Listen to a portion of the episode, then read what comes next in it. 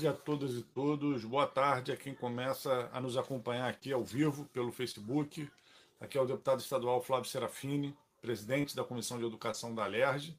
E a gente está entrando ao vivo é, porque fomos surpreendidos no dia de ontem por um decreto do governador Wilson Witzel flexibilizando uma série de atividades, dentre elas a volta às aulas.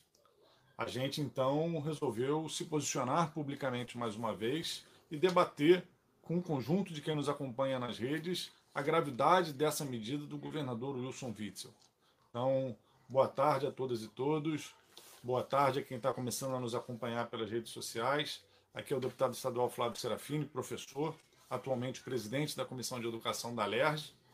E a gente está entrando ao vivo para é, se posicionar sobre o decreto publicado pelo governador Wilson Witzel no dia de ontem, flexibilizando várias atividades no estado do Rio de Janeiro e marcando data para volta às aulas. No decreto do governador Wilson Witzel de ontem, no seu artigo 6 define que a educação privada poderá voltar a funcionar a partir do dia 14 de setembro e que a educação pública a partir do dia 5 de outubro, desde que as regiões onde estiverem localizadas as instituições de ensino estejam há duas semanas na bandeira amarela.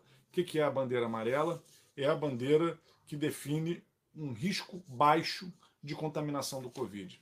A gente, é, primeiro, quer trazer à tona de que esse decreto publicado ontem ele contraria tudo que o governo do estado e a Secretaria de Educação vinha afirmando até ontem no que diz respeito à retomada das aulas nesse período da pandemia.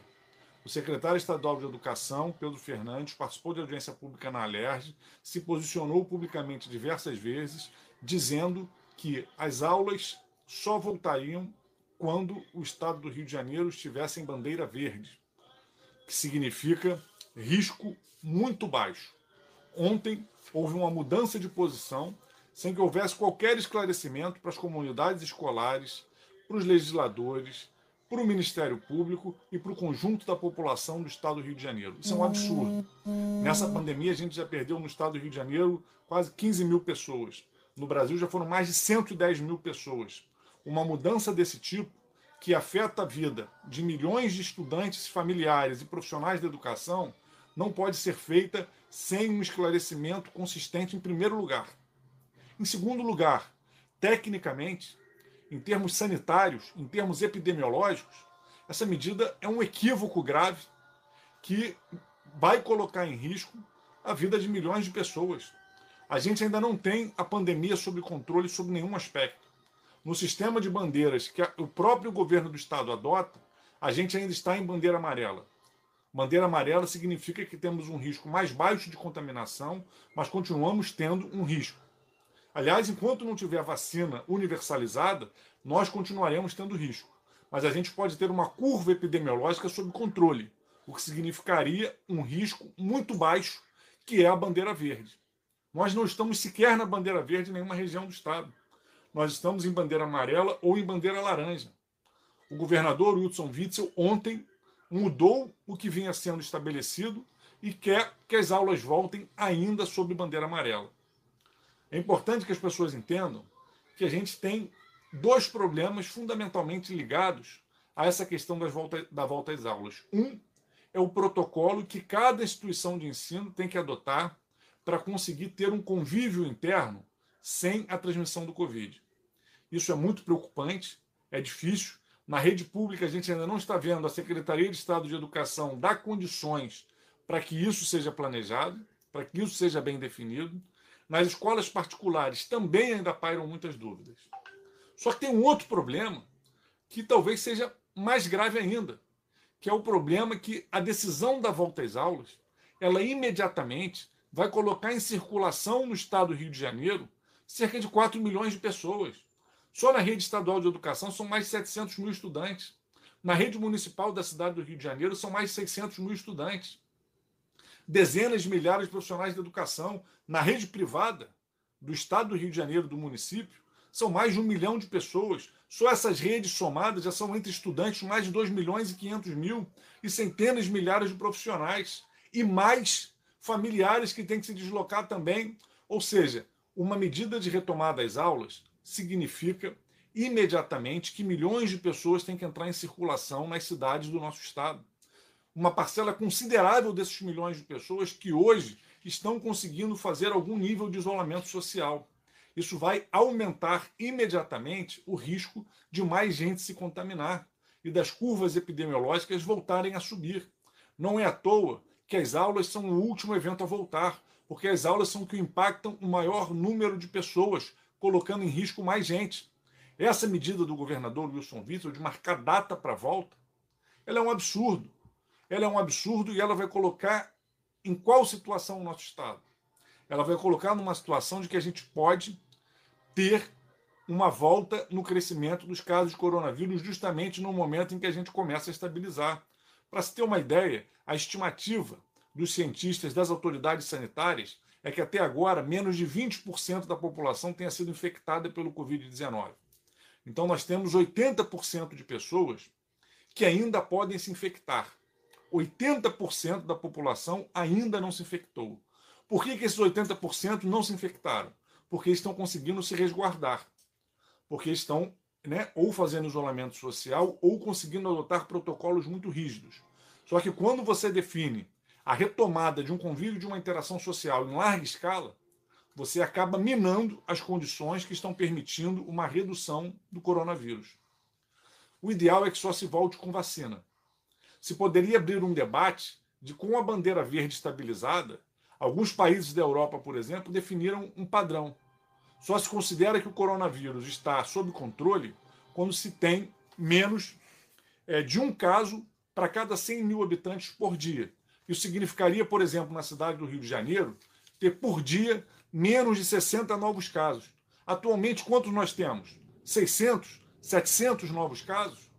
Estamos 10 vezes acima do patamar do que as autoridades sanitárias estão discutindo, por exemplo, na Europa. E aqui a gente tem problemas muito graves de transporte público. Nós continuamos vendo os ônibus andando superlotados. Nós continuamos vendo os trens andando superlotados na Zona Oeste, na Zona Norte da cidade.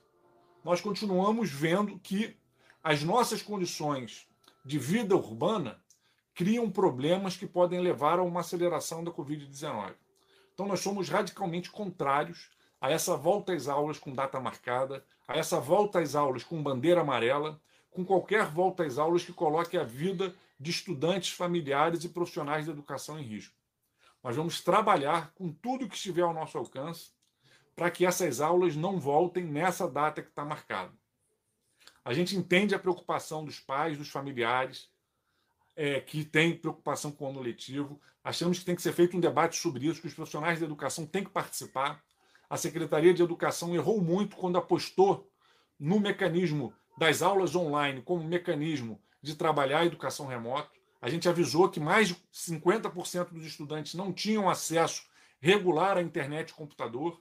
Agora, a Secretaria de Educação e o governo do Estado não podem ficar desesperados porque a escolha que fizeram não está dando certo. Tem que repensar e reorganizar. Mas o repensar e reorganizar não vai ser feito colocando a vida de mais pessoas em risco. Então, temos que discutir sim como não perder o ano letivo, como desenvolver mais atividades com os alunos que não têm acesso à internet, especialmente na rede pública. Essa é uma responsabilidade que os profissionais de educação também têm que se debruçar, que estão se esforçando, que estão tentando, e que a SEDUC tem que coordenar esses esforços. Agora, a SEDUC não pode colocar nas costas dos profissionais e dos estudantes o preço do seu erro, que foi apostar nesse sistema de aulas online, quando se sabia que mais da metade da rede não tinha acesso regular à internet e computador. Isso é uma posição absurda. Então, a gente está discutindo na Assembleia Legislativa alguns projetos de lei que tentam estabelecer parâmetros para esse debate, para não ter volta enquanto não tiver condições de segurança, para garantir é, é, patamares mínimos de funcionamento das escolas. E a gente vai acionar o Ministério Público, vai acionar a Justiça, para que não haja nenhum tipo de retorno em circunstâncias que coloquem a vida das pessoas em risco.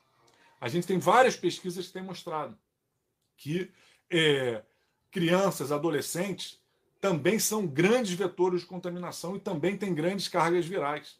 Aquela ideia que em algum momento se projetou que, além de serem assintomáticos, crianças ou adolescentes poderiam ter cargas virais menores, hoje os cientistas têm mostrado que isso não se confirmou. Então, essas crianças podem se transformar em vetores de contaminação e levar a muitos óbitos. Além da gente já ter também registrado alguns casos de óbitos, inclusive na infância. E os profissionais da educação também vão ter que se submeter a uma situação de retomada de risco das suas atividades, de contaminar outras pessoas das famílias.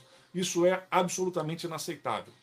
A Secretaria de Estado de Educação, o secretário Pedro Fernandes, o governador Wilson Witzel, tem que explicar por que, que de uma hora para outra mudaram os seus parâmetros e resolveram colocar a população em risco com essa retomada irresponsável das aulas. Então a gente já está preparando uma representação ao Ministério Público para questionar né, essa volta às aulas com data marcada, sem condições é, sanitárias e epidemiológicas. A gente está também preparando um projeto de decreto legislativo para sustar a parte desse decreto do governador que fala da retomada da volta às aulas, o artigo 6 a gente vai tentar sustar esse artigo 6 na Assembleia Legislativa e vamos trabalhar para fortalecer os movimentos dos profissionais de educação, dos familiares, para reafirmar que o ano letivo a gente tem condições de recuperar. E a SEDUC tem que fazer o seu trabalho, corrigir o erro que cometeu apostando nessas aulas online e construir outro, outros mecanismos para garantir acesso à educação para os estudantes que não têm acesso à internet. E a gente vai estar junto com os profissionais da educação, com os familiares e com toda a sociedade lutando para que se preserve as vidas, para que a gente trabalhe para recuperar o ano letivo, mas que a gente não pode colocar vidas em risco, porque essas não se recuperam. É um absurdo que a gente está vivenciando e eu quero dizer para todos os profissionais da educação que encontrem nesse deputado, nesse professor, nesse pai, né, atualmente presidente da Comissão de Educação, um aliado, um parceiro, para que não haja retorno nenhum de volta às aulas, é, sem condições absolutamente seguras para enfrentar esse processo. É muito grave o que a gente está vivenciando e a gente não pode permitir que mais vidas se percam. Já foram mais de 110 mil vidas no Brasil, 15 mil vidas no Rio de Janeiro. A cidade do Rio de Janeiro ainda tem cerca de 700 novos casos por dia. E para ter condições de voltar, teria que ter no mínimo menos de 60 casos por dia, menos de um caso por 100 mil habitantes, que você achata a chance das pessoas se contaminarem nas ruas. O que está acontecendo é muito grave. É muito grave e coloca a vida de centenas de milhares de pessoas em risco no nosso Estado. Estamos juntos nessas lutas para preservar vidas. Não é hora de voltar às aulas, ano letivo se recupera, vidas não.